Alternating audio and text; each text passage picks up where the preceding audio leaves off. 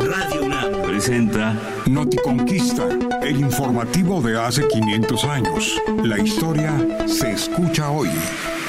Bienvenida, señorita. Siéntese aquí.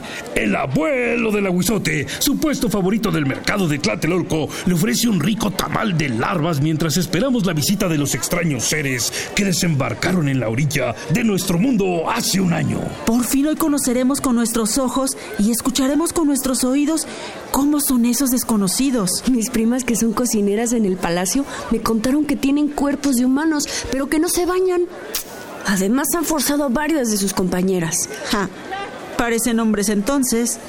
También hay guerreros en nuestra casa de nobles que creen que todas las mujeres les pertenecen. Pero lo, lo importante es averiguar lo que comen, mujer. El maíz nos hace ser más iguales. Los chichimecas eh, comen carne de animales. A ver, indio Gaspache, dinos dónde está el mejor vino. Mi nombre es Guacate, lobo maloliente, y no tengo la menor idea de lo que me pides. Don Coscatzin, tío de nuestro rey, señor enojado, bienvenido sea a nuestro humilde puesto. Nosotros lo podemos ayudar.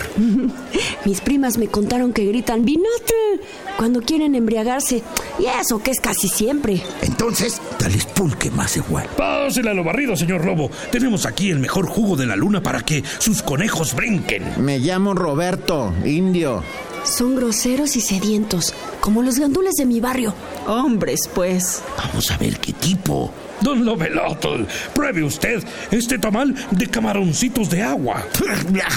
Que no como lodo, carajo. ¿Acaso me quieres matar? ¡Ay, mira cómo nos salpicó!